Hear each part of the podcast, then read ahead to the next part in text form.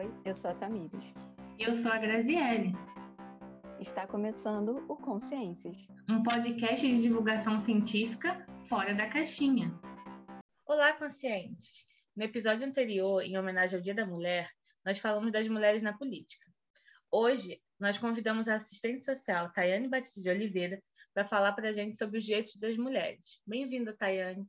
A convidada de hoje é Tayane Batista de Oliveira, graduada em Serviço Social na Unirio e especialista em Gestão Urbana e Saúde pela Escola Nacional de Saúde Pública Sérgio Arouca, a INSP da Fiocruz.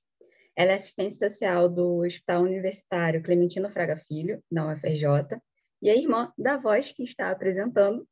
Então, seja muito bem-vinda ao Consciência, Tayane. Obrigada, meninas. Queria parabenizar vocês pela, pelo podcast e agradecer o convite, viu? Não é porque a Tamires é minha irmã, não, mas eu gosto muito de ouvir vocês. Bom, para começar, assim, nós, nós costumamos falar aqui, é, principalmente no campo da educação, que tem, tem alguns autores, algumas pessoas, que eles usam alguns termos e conceitos e não dizem do que se trata, não definem aquilo. A partir de qual perspectiva você está conversando sobre o tema e tudo mais. E aí eu queria saber a partir de qual perspectiva nós estamos conversando sobre o tema do episódio porque conversando sobre o, o roteiro e tudo mais, o primeiro tópico que você colocou de cara foi definir qual a concepção de direito. E aí é muito bacana ver que, que em outras áreas também tem pessoas pensando nisso, que a gente tem que explicar de onde estamos partindo. Então, para começar, eu queria que a gente falasse um pouco disso, de qual conceito de direito, qual perspectiva de direito nós vamos falar. É, eu acho importante delimitar isso, mas falando em direito, eu acho muito difícil, né? Porque a gente parte sempre da concepção até errônea de que direito é o que está na lei, né? Inclusive vocês, meninas das letras, né? É... Em inglês, né, law representa tanto lei quanto direito, o que gera talvez algumas confusões. E aí eu parto do princípio de é, marxista, né, de que o direito não não pressupõe a lei, né? E se a gente for usar como exemplo do direito ao aborto, né, o direito reprodutivo da mulher, geralmente são direitos que não estão ainda escritos em lei.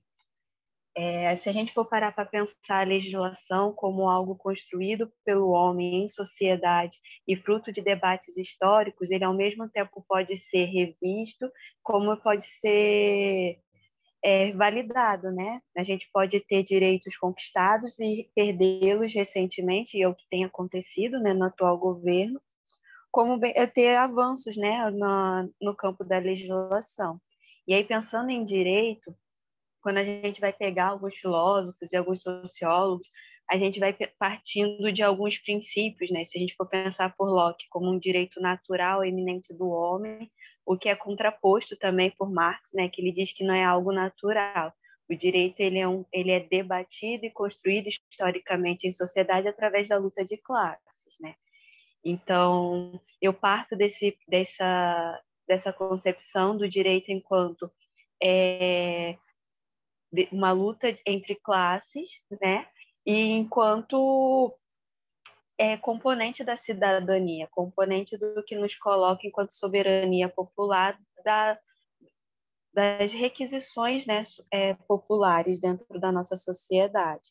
E aí, pensando no campo do direito da mulher, isso vai sobre recair também sobre o direito da propriedade, porque historicamente a mulher foi vista como propriedade ainda para o homem. Então, olhando um pouco do aspecto da, do que é ser propriedade, e do controle de corpos, o direito para a mulher ela vai vir nesse aspecto. Então, como está dizendo, a, o direito da mulher ela, ela, ele tem um muito vínculo com a questão da propriedade, porque é da mulher que você consegue estipular a herança. É, você sabe de.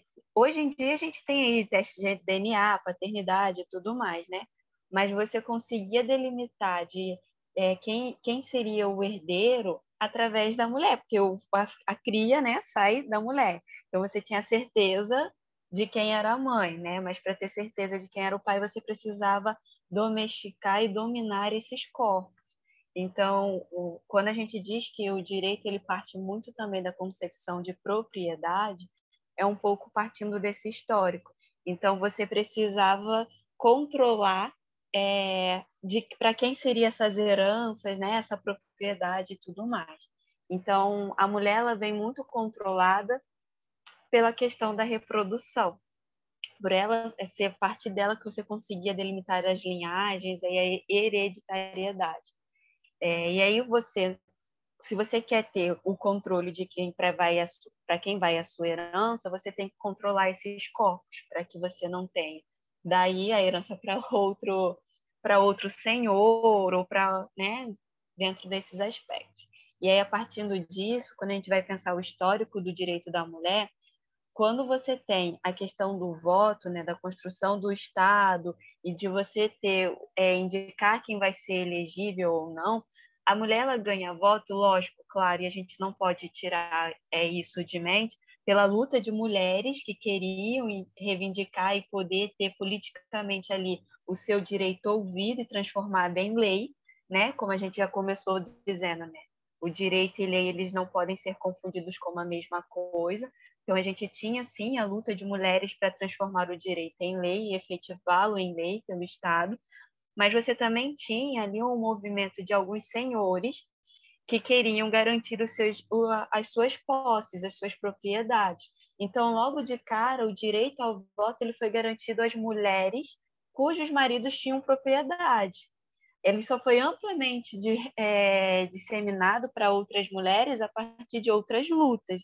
Então, a gente tem, é, se for colocar aí né, numa hierarquia, né, pensar um pouco, a gente tem não só desigualdade de gênero, né, homem ou mulher, mas também a desigualdade de classes, porque você tem mais direitos garantidos aquelas mulheres de classes mais abastadas, porque elas conseguiriam ali garantir os direitos dos seus parceiros, dos seus homens. E aí garantir também a continuidade da herança e da hereditariedade dentro dessa, dessa classe, né, desse classismo. Eu, Tayane, eu acho que pode ser bem interessante para essa conversa se você pudesse trazer um panorama histórico dos direitos das mulheres. Eles foram conquistados. Sim, é, então, o, o panorama dos direitos, né, o histórico dos direitos da mulher, ele é muito pautado também sobre o que é a propriedade e sobre o direito reprodutivo.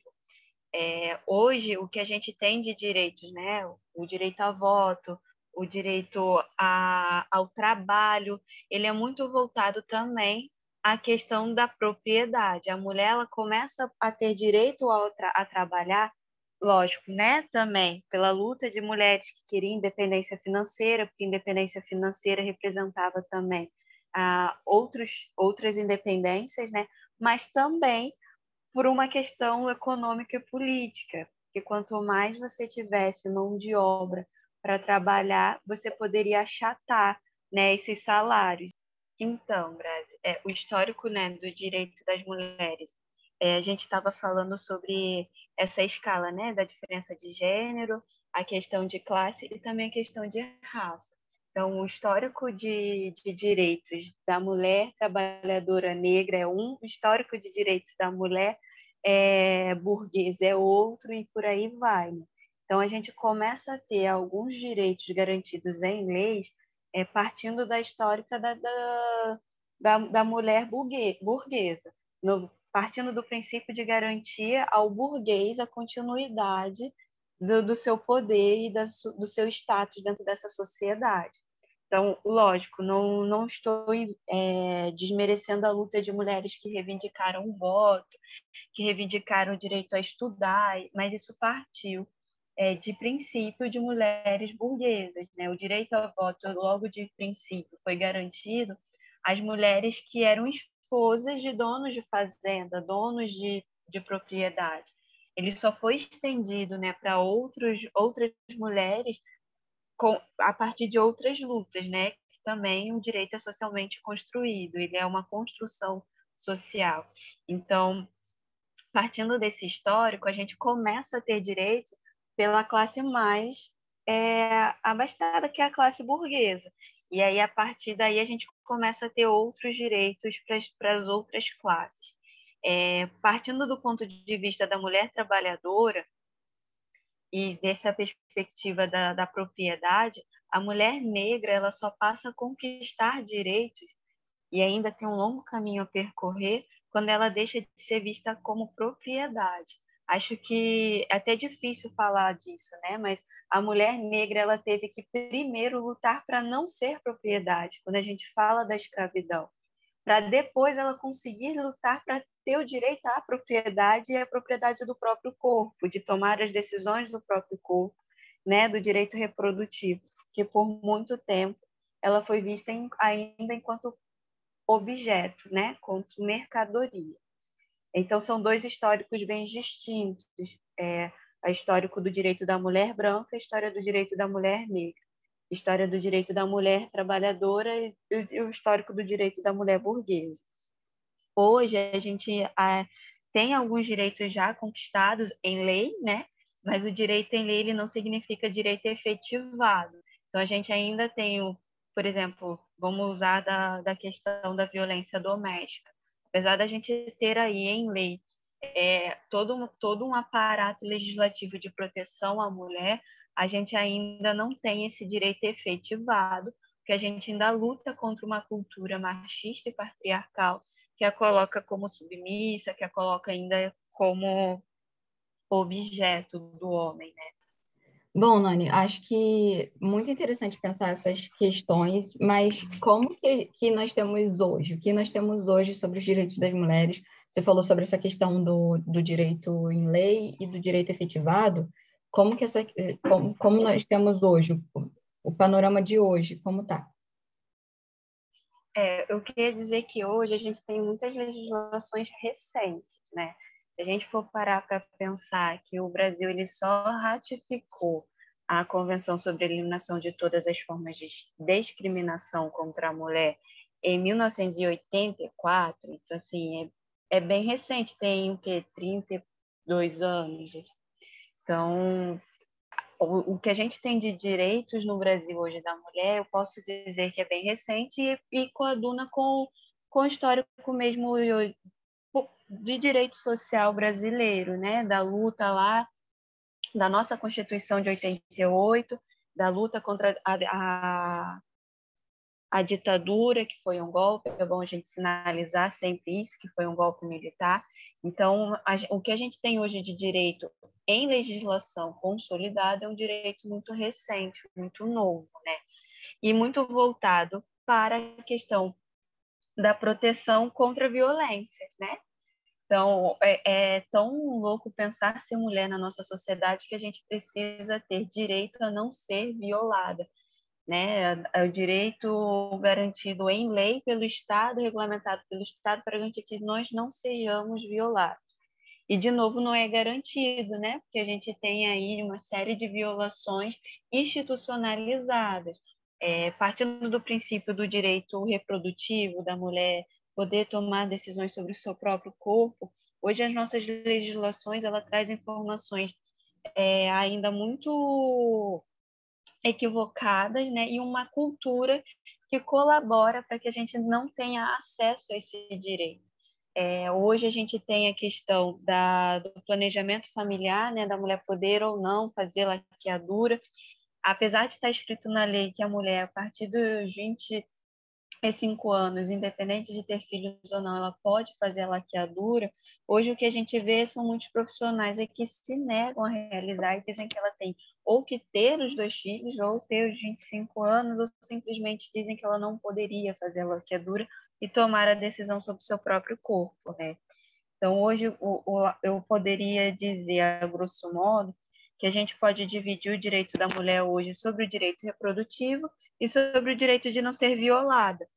É, os direitos de poder votar, poder estudar, poder trabalhar, é, para a gente hoje, né, da nossa, da nossa geração, parece algo tão absurdo que entra um pouco nessa perspectiva do Locke, né, do direito natural é, que, apesar de eu ser contrária, eu, é uma sensação porque o direito ele não é natural, ele, é ele é algo socialmente construído e debatido em sociedade, é, mas é algo tão absurdo que para mim já era natural a mulher poder estudar, trabalhar e, e viver socialmente, né? Mas é algo que a gente já tem consolidado, já é um direito nosso. O que a gente mas... busca hoje é a superação da desigualdade no acesso e na desigualdade da remuneração, né? E dos postos de trabalho que a gente ocupa, porque a gente, as mulheres ainda ocupam postos de trabalho ainda voltado para o cuidado, para a reprodução humana, né, voltado para as profissões ligadas ao cuidado. A área da saúde ela é majoritariamente voltada, é majoritariamente composta por mulheres, a área da educação, majoritariamente mulheres, porque ainda está vinculada ao cuidado feminino. Você ia falar alguma coisa, eu te exportei. Não, pensando que é, é importante pensar que a gente está falando de Brasil, mas Chimamandra está aí para dizer assim, cara, a gente não está podendo estudar aqui, porque depende também de, de, alguns fatores culturais. Então, pensando nessa questão que você falou de não ser de não de, do direito não ser natural, pensando nessas construções culturais, tem sociedades em que a mulher ainda não tem o direito de estudar. Exatamente. Justamente para a gente quebrar com essa concepção de é, eminentemente da natureza humana. Não, não é. O que seria essa natureza humana? Né? É algo que a gente constrói coletivamente. Então, o direito partindo do princípio de ser uma construção coletiva, ela também vai ser pautado dentro da cultura, dentro do, da construção socioeconômica de um país, de uma região. E a gente tem regiões hoje em que a mulher, é, os direitos mais fundamentais que hoje para a gente aqui, né, ocidentalizadas, a gente, a gente tem a percepção ainda muito mais avançada do que nessas comunidades. E, por outro lado, a gente, quando falar um pouco disso, a gente tem que também ter o cuidado de não estar tá sendo descaracterizando algumas culturas em que é uma escolha da mulher também é, não trabalhar, não, quando a gente fala de algumas religiões, por exemplo, né, da mulher ter, é, ter a sua vida voltada para o marido, ou o uso do véu, o uso da, da burca, como uma escolha dela também. E a gente parte do princípio do direito como o direito da liberdade de escolhas, né? De você fazer escolhas. Então, também não pode, também a gente não pode dizer que a mulher que, por exemplo, escolhe não não fazer uma graduação, ou escolhe viver para sua família, ela também não, ela está sendo submissa, ela também tem é sujeito de escolha, tem, tem essa linha, linha bem tênue, né, nesse debate, né, do que é direito, do que é imposição, do que é escolha e do que é repressão, né? Eu fiquei pensando, né? Eu sempre leio muito sobre essa questão da, da laqueadura, porque eu não quero ser mãe, né? E aí, eu, com 25 anos, eu já poderia fazer o procedimento. É... E aí, eu desse, desbarrei num post no Twitter que a moça falava assim, que ela tem 42 anos, alguma coisa do tipo, e que ela já tem dois filhos, dois ou três, e mas não deixaram ela fazer por conta de um marido hipotético. Do tipo, ela é solteira agora, e aí falaram, mas se um dia você casar e que, querer ter um filho do seu marido? E aí isso era um, um impedimento para que ela fizesse a laqueadura, assim. É, e você ficou falando, eu fiquei pensando nisso, assim, como que às vezes tem a questão da permissão do, do companheiro né, e tudo mais, uma coisa que é o nosso corpo, né? E, e mais grave ainda também... E novamente, né, é, seja é o caso do marido hipotético, tipo, uma coisa que nem é real, palpável, a pessoa não tem um companheiro, mas se tiver um dia, sabe? E é uma coisa que eu talvez ouviria, né? 25 anos, jovem demais. É, e se você mudar de ideia, sabe? Como se. É, que é uma coisa que eu escuto socialmente, né? Inclusive. E aí eu fico pensando muito nisso, assim, assim, é porque a história do marido hipotético me chocou um pouco, assim. Eles falam assim, mas se um dia você casar de novo e se o marido quiser ter um filho, né? E aí isso ser um, já um impedimento para que a mulher faça uma coisa com o corpo dela. É... A gente não pode perder do norte dessa, dessa colocação, que é a questão da continuidade da, da herança, né? Da propriedade. Quando as pessoas falam, se seu marido quiser ter um filho, é, tem essa questão né, do homem deixar para o filho a, como se você não pudesse deixar para outras pessoas, como se você não pudesse, ou simplesmente você não quer deixar para alguém, mas dentro de uma sociedade que ela a base da nossa sociedade é a propriedade privada, pensar na herança e na continuidade dessa herança, na, da, da continuidade dessa propriedade, tem, tem sido o norteador do controle dos corpos das mulheres, porque a continuidade vem da gente. Você consegue traçar de onde vai sair a partir da mulher, né? Porque é ela que engravida, ela que gera a vida, né? Você ia falar, Miris? Não, pensando também um pouco nessa questão da masculinidade, da coisa do tipo, é meu, isso que você está falando, tipo, ah, esse filho é meu, sabe? Fui eu que fiz, não é de outro. Essa coisa do não é de outros, né? E aí, pensando, minha mãe, ela, assim, 21 anos, grávida do quarto filho, e as perguntas eram essas para fazer a, a, laqueadora. Mas e se os seus filhos morrerem? Ela, cara, eu tenho quatro, como assim? Mas se você se divorcia e casa de novo e, e, ele quiser ter filho, ele vai ter que aceitar os quatro que eu tenho. E essas eram as respostas dela. Ele vai ter que aceitar os quatro que eu já tenho, sabe? Então, essa coisa do, pô, mas eu já tenho quatro filhos, se eu casar de novo, sabe, sinto muito não, não chega, já, já, já fiz minha parte aqui, já fiz quatro, né? Mas pensando Isso também essa é questão dessa, dessa masculinidade do eu que fiz e tudo mais, né?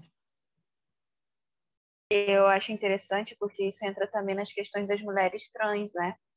Porque é, hoje em dia a maior transfobia, eu acredito, né? Não posso falar muito porque não, não é da minha vivência, mas eu, pela minha percepção empírica, a maior transfobia que as mulheres trans passam é justamente a do ponto de vista reprodutivo, né? Se você não pode gerar uma vida, você não é mulher.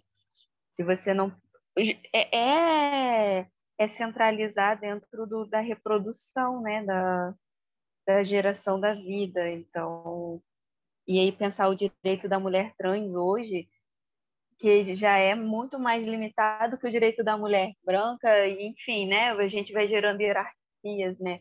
Hierarquias, não sei se é bem hierarquias, mas a gente vai gerando patamares, né, de opressões dentro da, da nossa sociedade. É, a mulher trans hoje, ela, se a gente hoje pauta por ter trabalho, a mulher trans hoje, ela pauta por não ser discriminada no trabalho e por receber dignamente pelo trabalho que ela realiza, né?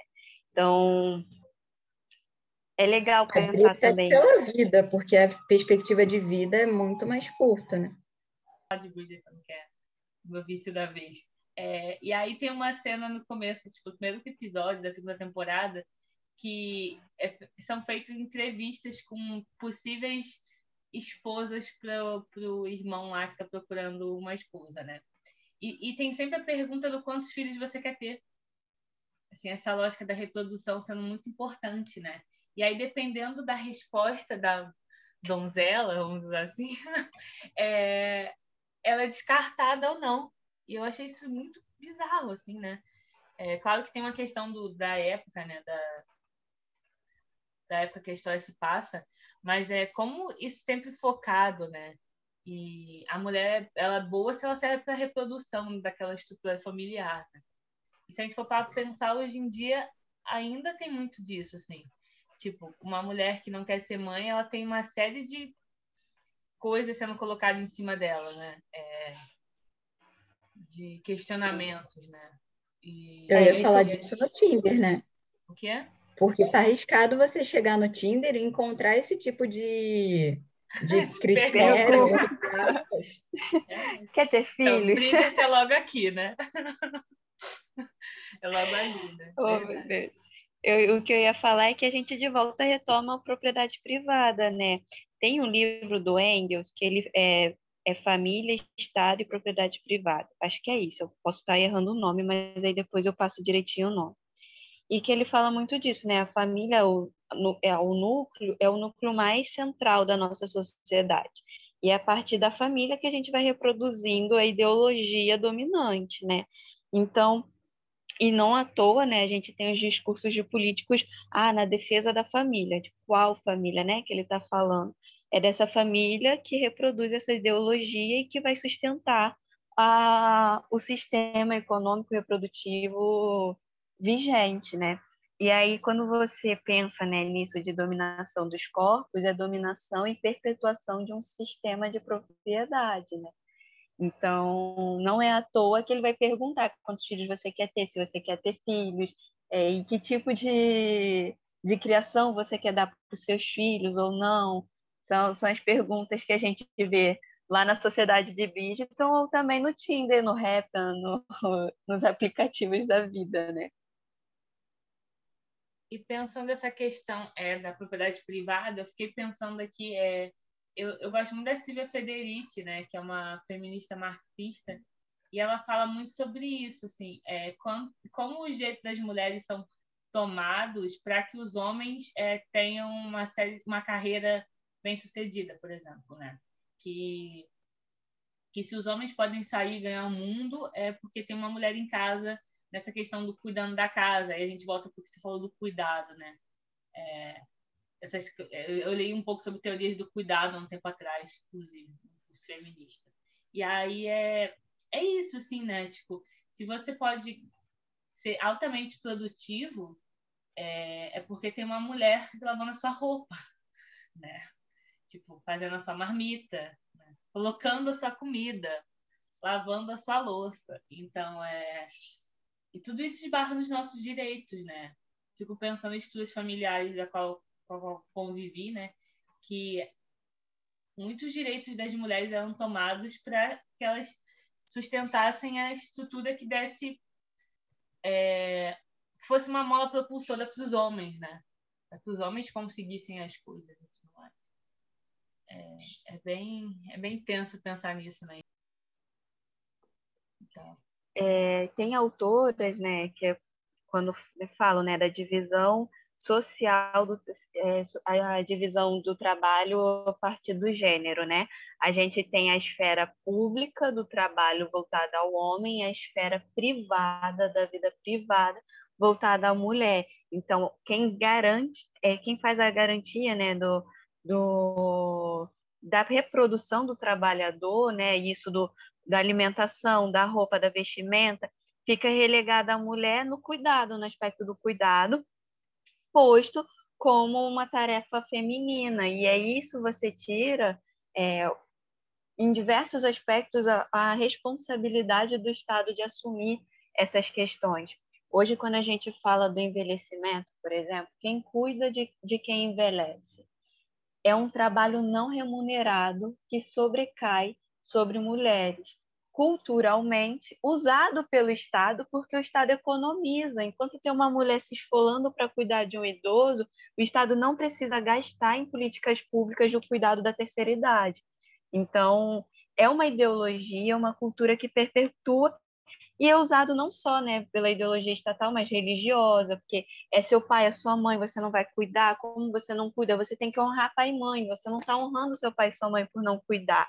É, é ideológica também pela religião por conta do marido, porque a esposa tem que ser dedicada ao marido, então você tem que chegar em casa, a comida tem que estar pronta, porque você está cuidando do seu marido. Se você não cuidar, vem outra, né? Porque quem não dá assistência abre concorrência. Então foi foi traída porque não deu a concorrência, não cuidou. Também chega em casa tá tudo sujo. Tem essas é, que são usadas, né, na cultura ali no, no miudinho da nossa sociedade, mas a gente não pode perder de vista que é uma economia que a gente está dando para o Estado, né? A gente está trabalhando de graça para alguém, né? É, quando eu estou falando né, dessa divisão sobre o que é trabalho produtivo e trabalho improdutivo, a divisão reprodutiva né, do trabalho, eu falo muito pautada na Safiotti, que é uma autora marxista, feminista, né? E ela fala que a distinção entre trabalho produtivo e improdutivo, ela ela está centrada na relação que tra os trabalhadores estabelecem com a produção capitalista, né? Então seria todo aquele que não traria um certo lucro, né, para o capital. Mas ao passo que é, você garante a reprodução do, desse trabalhador, é, você está garantindo a manutenção da força de trabalho e está garantindo a, a, o lucro né, para para esse capitalista, né? Se a gente for parar para pensar dessa forma. E aí, dentro da divisão sexual do trabalho, a gente vai ver que as funções familiares elas é, são executadas em ambientes bem distintos, né? A, as, as mulheres e os homens eles são separados pelos locais de trabalho. Então, o homem ele fica ao local público, né, ao local da rua, o local do trabalho fora de casa, e a mulher centrada no local de trabalho dentro de casa. E aí esse trabalho feminino dentro de casa, o trabalho doméstico, ele não é visto como um trabalho remunerado. É, e o, a gente tem hoje uma sociedade tão cruel nesse aspecto que a gente luta para que a gente pudesse ter o direito de trabalhar fora e ocupar o espaço público, ao mesmo tempo que a gente não se esquivou do trabalho doméstico. E aí a mulher hoje ela sofre com as duplas, triplas jornadas. Ela trabalha fora, trabalha dentro de casa e cuida dos filhos, né? Então a gente ainda tem essa essa luta aí para gariar e para conquistar e que é reproduzido na cultura, porque você tem duas formas de coagir, né? Pela violência, né? Por meio da repressão, né? De física, né? Violenta, ou pela ideologia, pela cultura. E o que eu acho que é até pior a repressão ideológica, porque você se auto se cobra, não é o outro que está te forçando, é você que coloca para você que, olha, para ser uma mulher digna, eu tenho que cuidar da casa. Para ser uma mulher digna de um bom relacionamento, eu tenho que, que ser uma excelente mãe para os meus filhos e ainda dar conta do meu trabalho fora de casa, ainda ser uma excelente profissional, que é uma das piores repressões, né? Que é a repressão ideológica cultural, que está presente em músicas, filmes, jornais, enfim, bombardeia a gente diariamente no cotidiano, né? Aí vem aquilo que eu queria muito falar, que é daquela. Se eu largar o freio. Cara, essa música é tipo, você tem que deixar tudo limpo, eu não quero nada engordurado. Como como esse trabalho mesmo, ela não ganha nada por isso e, e, é uma cobrança, você tem que fazer, porque senão eu vou embora. Eu vou, e é horrível, né? A, entre aspas, punição para você por você não ter feito o que seria as tarefas do lar, é, eu vou pro bar, eu vou fazer isso, eu vou fazer aquilo, sabe? Mas coisas muito, ai, muito tenebrosas. Que justifica o comportamento do homem, né? Ah, justifica ele largar é. a família, ir pro bar, beber, porque a mulher largou o freio dentro de casa. Ela, ela não, não lavou o banheiro, que o banheiro parece um botequim, enfim, né? Vem essas distorções do que seria. É, de novo, aquela questão do só dizer. Ah, mas é só uma música. Mas essa música está tocando em tudo quanto é lugar e, e vira um clássico da cultura brasileira e está reproduzindo esse discurso, está perpetuando esse discurso. Eu, em todo episódio, vou falar sobre isso. Não é só dizer, ah, o discurso é prática, discurso é prática. A questão das músicas, né? como que elas sempre constroem isso, porque, por exemplo, a gente tem a Mulheres do Martim da Vila, que também é um clássico, e categoriza mulheres dentro, e coloca dentro de uma caixinha, né? É, e como isso é, é, construído dentro do imaginário como uma narrativa, né? É, e a gente sabe que muito, tem muitas questões a respeito disso, assim, você repete tanto aquilo que aquilo acaba se tornando uma verdade, né? E, e essas, nossa, eu acho que dá um baita trabalho, assim, se você parar para olhar o que, que essas músicas fazem com as mulheres, né? Tipo, não só algumas músicas de samba e tal, mas sertanejo, né? É... Como eles representam a mulher, né? Como eles constroem a figura feminina. E, e, e é cheio de problemas, né? É, é, a mulher que não atende telefone e o cara quer jogar o celular na parede. Aí as pessoas falam assim: ah, não, mas é o celular dele, mas mesmo assim, né? tipo, por que, que a É pessoa... uma violência atmosférica, né? Sim, e aí. Se ele faz isso com o celular. É, e aí você fala, cara, isso tá tipo uma das músicas mais tocadas do, do Brasil, assim. É, todo mundo ouvindo isso, as crianças estão ouvindo isso, internalizando isso, assim, então. Grazi, sabe que eu ia chamar a atenção? é que a gente tem né, um histórico na nossa sociedade que ela vai evoluindo a partir centralizada dentro do mundo do trabalho né, e do mundo da propriedade. Hoje a gente tem vivido uma, uma mudança societária que a gente tem sido chamados a ser polivalentes, né? A dar conta de muitas coisas, a ser nossos próprios gestores, a ser os nossos próprios patrões. Não à toa, né? A gente tem aí o aumento de perfis profissionais nas redes sociais e perfis de coach, né? Incentivando porque você é capaz, você pode tudo. E o quanto que a mulher, ela, eu acho que a gente já passa por essa polivalência há muito mais tempo, né? Não estou dizendo que, ah, olha, se a gente consegue, todo mundo consegue. Não, pelo amor de Deus. Estou dizendo o quanto que a gente, essa violência do ser polivalente, ela já, já, já afeta a mulher, né? Desde que a mulher decidiu que ela pode também trabalhar, que ela pode também sair de casa e, e ter uma profissão, né?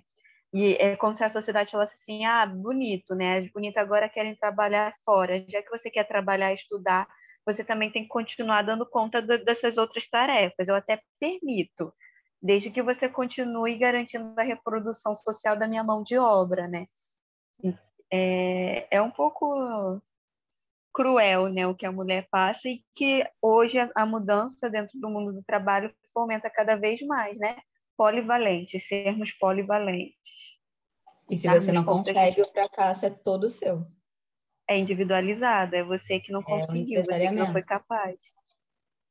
Você é Exatamente. o seu próprio chefe. Se você errou, é aquele meme que costumam fazer, né?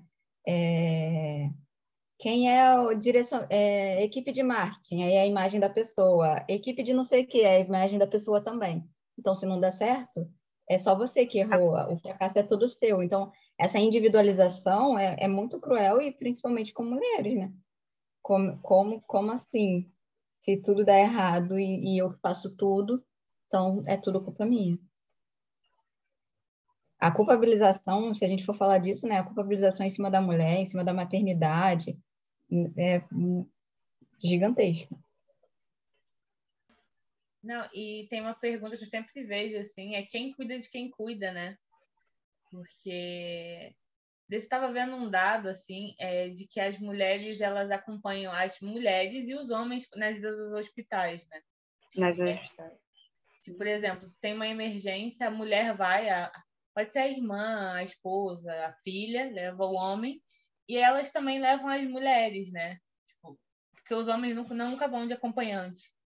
São casos muito raros. Sim. E aí eu, é, eu trabalho essa pergunta de quem cuida de quem cuida, né? Porque a gente não sabe. A gente está se cuidando de todo mundo e cuidando de nós mesmos o tempo inteiro. Pode falar, Té.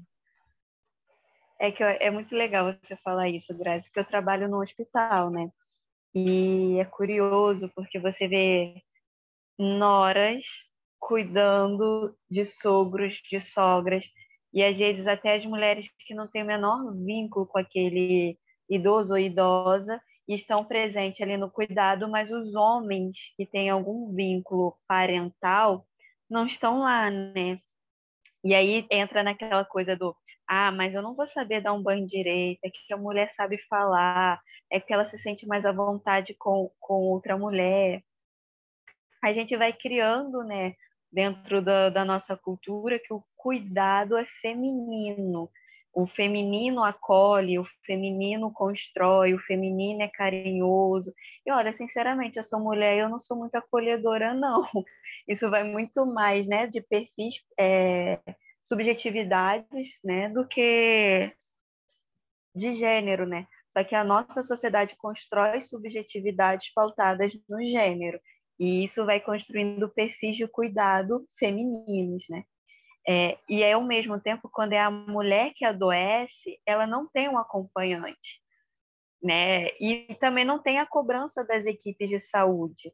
Você fala assim, ah, mas tem um idoso aqui, ele não tem nenhuma filha, tem uma idosa sozinha, eles não vão perguntar, mas será que não tem nenhum filho? Será que não tem nenhum esposo? A cobrança também vem de forma é, mais brando ou mais leve se for um homem. Porque aí, ah, mas ele trabalha, né? Coitado, ele tem que trabalhar. Ué, mas se fosse uma mulher, ela também não teria que trabalhar? Ela também não teria só sua vida social ali dentro do... É mais aceitável a mulher abrir mão da sua vida social e trabalhar e de trabalho e tudo mais do que do homem, né? Então, a gente tem essa, essa cobrança. E aí, quando você fala, por exemplo, das legislações, do que a gente tem de direito, hoje a legislação trabalhista, CLT, o que é cada vez mais raro, né, depois das reformas trabalhistas, tem colocado mais em pauta o trabalho intermitente, o trabalho sem vínculo trabalhista e sem direitos trabalhistas, mas hoje o que a gente tem de direitos trabalhistas da CLT não prevê nenhuma garantia ao trabalhador ou trabalhadora que se afastar para cuidar de filho ou de algum familiar. Talvez a gente até tenha dentro das legislações para servidores públicos, mas para trabalhadores celetelistas não tem. E aí fica muito a cargo da negociação com o patrão, né? E aí quando você fala desse cuidado feminino e da negociação com o patrão, nenhum patrão tem interesse, torna-se mais desinteressante para um patrão é, empregar mulheres. Porque a mulher é mais cobrada do cuidado com o filho, né? Quem vai cuidar do teu filho enquanto quando teu filho passar mal? E é muito cruel você pensar em entrevistas de emprego em que a mulher é perguntada isso e o homem não é. Você tem filhos? Tem. E quem cuida do seu filho? O homem não é perguntado sobre isso, né? E a mulher não, é, não se pensa em, nessas, nessas perguntas, né, para os homens. Você estagiou também bastante tempo na pediatria, né, Nani? acredito que é, é, era o mesmo cenário, né? Sim. É, hoje o direito, você tem o direito na legislação né, do Estatuto do Idoso e do Estatuto da Criança e do Adolescente da pessoa com deficiência, é um direito acompanhante, é estar acompanhado. Partindo do princípio que uma criança ou um idoso que está dentro de uma unidade pública de saúde, ela não está abandonada porque o Estado também é responsável. O Estatuto, a legislação coloca que é responsabilidade do Estado, da sociedade e da família. Então, assim, se uma criança ou um idoso está dentro de uma unidade pública de saúde, ele não está abandonado, ele está sob responsabilidade do Estado e da sociedade, a partir do princípio que eu sou sociedade, eu estou trabalhando dentro daquela unidade. Mas hoje o que a gente coloca é que isso é um dever. A, a concepção de direito e dever, elas andam muito lado a lado, né? É, porque ao mesmo tempo que você tem o direito a algo, você tem dever a algo. Mas o acompanhante é, de saúde ali, que está acompanhando alguém internado ou em tratamento de saúde, é um direito, não é um dever. Então, não tem a obrigatoriedade de ter alguém ali do lado. Mas quando você tem uma criança internada, a primeira coisa que vem é cobrar isso como um dever da família e cobrar isso como um dever dessa mãe, na mãe que não cuida. E aí é um julgamento moral, porque como eu falei, né, a legislação trabalhista não, não garante o afastamento da mulher trabalhadora ou do homem trabalhador para acompanhar o filho. Ao mesmo tempo que você tem uma criança, vamos supor que fica internado 15 dias, você tem uma cobrança que essa mulher fique ali com o filho, porque que mãe é essa que abandona o filho no hospital, a criança doente, você não dá da contrapartida do Estado nenhuma garantia de que ela não vai perder esse emprego. Ao contrário, a gente tem aí as reformas trabalhistas que incentivam a negociação com o próprio patrão, né? E que patrão vai ser tão boazinho assim com você que vai dizer não, você pode ficar 15 dias sem trabalhar, sem ter prejuízos na sua remuneração para cuidar do seu filho. Não vai ter. Então, é, é essa contradição entre direito e dever que a nossa sociedade coloca e sobrecarrega a mulher, né? E quando a gente pensa também, que eu falei do sistema carcerário, é, são números bizarros, né? De, de, diferença de gênero, assim. As mulheres que entram lá, às vezes, por conta de crimes que envolvem os parceiros, mas são totalmente abandonadas ali. Não tem quem cuide delas, né? Não tem quem visite, não tem quem. E, e a sociedade julga moralmente a mulher com um peso mais forte, né? Que é, a, nós somos vistas como seres celestiais que dão, reproduzem a vida e que não podem ser passíveis de erros, né? Então, quando a mulher comete um erro, ela, o peso né, da cobrança e do julgamento é sempre maior do que o peso de um homem, até porque quem cuida do homem é a mulher, né? E aí quando o homem comete o erro, foi um erro foi da mulher que criou ele, né? Geralmente é assim, né? Então, é, moralmente a mulher é mais cobrada, né, e julgada dentro da nossa dessa sociedade. E aí a gente não tem sequer o direito de errar, né? Hoje, quando vocês me perguntam, né, quais são os direitos da mulher hoje, né, na, atualmente, é, eu, eu, como eu falei antes, né, acho que eu divido muito no direito à proteção contra violências, né, e aos direitos reprodutores, né, de, sobre o, né, reprodução. Mas a gente também tem alguns avanços que a gente pode sinalizar, como a questão né, do saúde, né, na menstruação, né? Que é um direito. Se a gente for parar para pensar do acesso, quando a gente diz né, direito, a gente está dizendo cidadania. E ter a cidadania de você poder ter acesso a, a, a instrumentos que garantem a sua higiene menstrual, né? Seja pelo coletores, absorventes ou enfim. Então, hoje a gente tem alguns avanços nesses aspectos, né? O direito ao nome social das mulheres trans, que mais que são direitos tão recentes que ainda precisam de institucionalização e de debates para sua consolidação, para não ser um direito meramente burocrático e legislativo, ser um direito efetivo na prática, né? Então, mas em contrapartida a gente também tem alguns retrocessos, né? Se a gente, enquanto trabalhador, tinha alguns direitos garantidos pela CLT, hoje com as reformas trabalhistas, previdenciárias, o que a gente tem é, é a a chamada para o trabalho intermitente o trabalho sem carteira assinada, né? o trabalhador autônomo, o que te coloca numa negociação direta com o empregador. E aí, dentro da nossa cultura, essa negociação direta com o empregador, a mulher ela fica numa desvantagem quando ela é vista do ponto de vista da reprodução humana, da mulher mãe, da mulher que cuida, da mulher que tem a casa para cuidar e das suas triplas jornadas. Então, nessa negociação com o empregador, a gente tem, a gente já entra com uma desvantagem, né? A gente já entra com, com pesos a mais para carregar. Acho que era isso que eu tinha para falar. Fiquei pensando aqui, o termo que eles têm utilizado, Nani, é saúde menstrual ou higiene menstrual? Olha, agora você me pegou, mas eu diria que é uma questão de saúde. É, é porque tem peso de acharem que é uma que é a, de olhar para a menstruação como algo sujo, né? Tem toda uma questão Exatamente. cultural em diversas sociedades sobre isso. Aí, falando Não. agora, me atentei se é saúde ou higiene que tem usado. Eu, eu colocaria do ponto de vista de saúde, até porque, por exemplo, mulheres encarceradas, né, que não estavam tendo acesso a absorventes e, enfim, aos itens necessários para garantir elas, a recorrência de infecções e do, é uma questão de saúde pública. A gente não pode dizer, porque eu acho que o conceito de higiene parte muito de uma escolha pessoal, né? Se eu quero ou não tomar banho, se eu quero ou não, parte de uma questão pessoal e cultural. Não é uma questão de pessoal e cultural, é uma questão de acesso, de você ter acesso ou não. É uma questão de saúde pública, não de higiene. Mas eu ainda não parei para ler nenhum artigo científico ou algo que me possa embasar cientificamente essa minha opinião. Minha opinião empírica mesmo aqui é de ser questão de saúde e não de higiene, porque é a questão de você ter acesso ou não a, a recursos mesmo, entende? As mulheres é. encarceradas por muito tempo elas usavam miolo de pão. Quanto que isso significa para a saúde delas, usar o miolo de pão? Não é porque elas sejam porcas, isso ou aquilo, que elas não tenham acesso à higiene.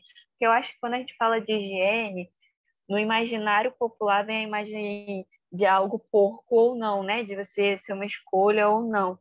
E acho que talvez por isso eu tenho um pouco de, de distanciamento com esse termo de higiene menstrual eu prefiro usar como saúde menstrual. Sim, eu fiquei pensando nessa questão de, de novo, né? Discurso como prática. Se, se a gente tramitar tudo como higiene, lidar com esse assunto como higiene, pode reforçar esse, essa perspectiva.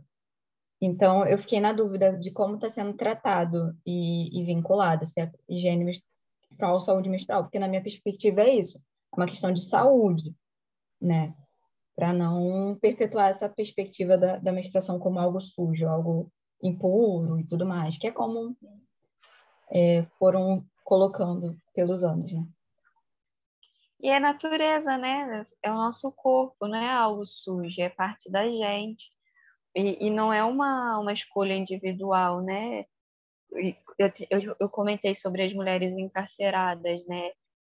Elas não têm acesso e a partir do momento que elas estão encarceradas, deveria ser um dever do Estado garantir esse acesso do direito à saúde menstrual para elas. E aí, novamente, o direito e o dever aparecem ali lado a lado, né? Bom, o papo tá bom, mas precisamos encerrar, senão ficaremos horas e horas conversando e puxando exemplos. Agradeço muito, Nani, pela participação. Logo mais teremos perrengue acadêmico com a Tayane e olha isso, onde ela vai indicar no perrengue, ela conta alguma história é, dessa vida acadêmica e no olha isso, ela vai fazer algumas indicações para gente. Por enquanto, ficamos com esse episódio maravilhoso. Obrigada, Tayane. Eu que Obrigada. agradeço, meninas. Peço desculpas se deixei passar alguma coisa, se deixei de passar alguns dados, algumas informações, mas eu acho que é um pouco dinâmico, né? Então a gente vai trocando. Obrigada, Tayane. É isso, conscientes. A gente fica por aqui. Até o próximo episódio. Até o próximo, gente.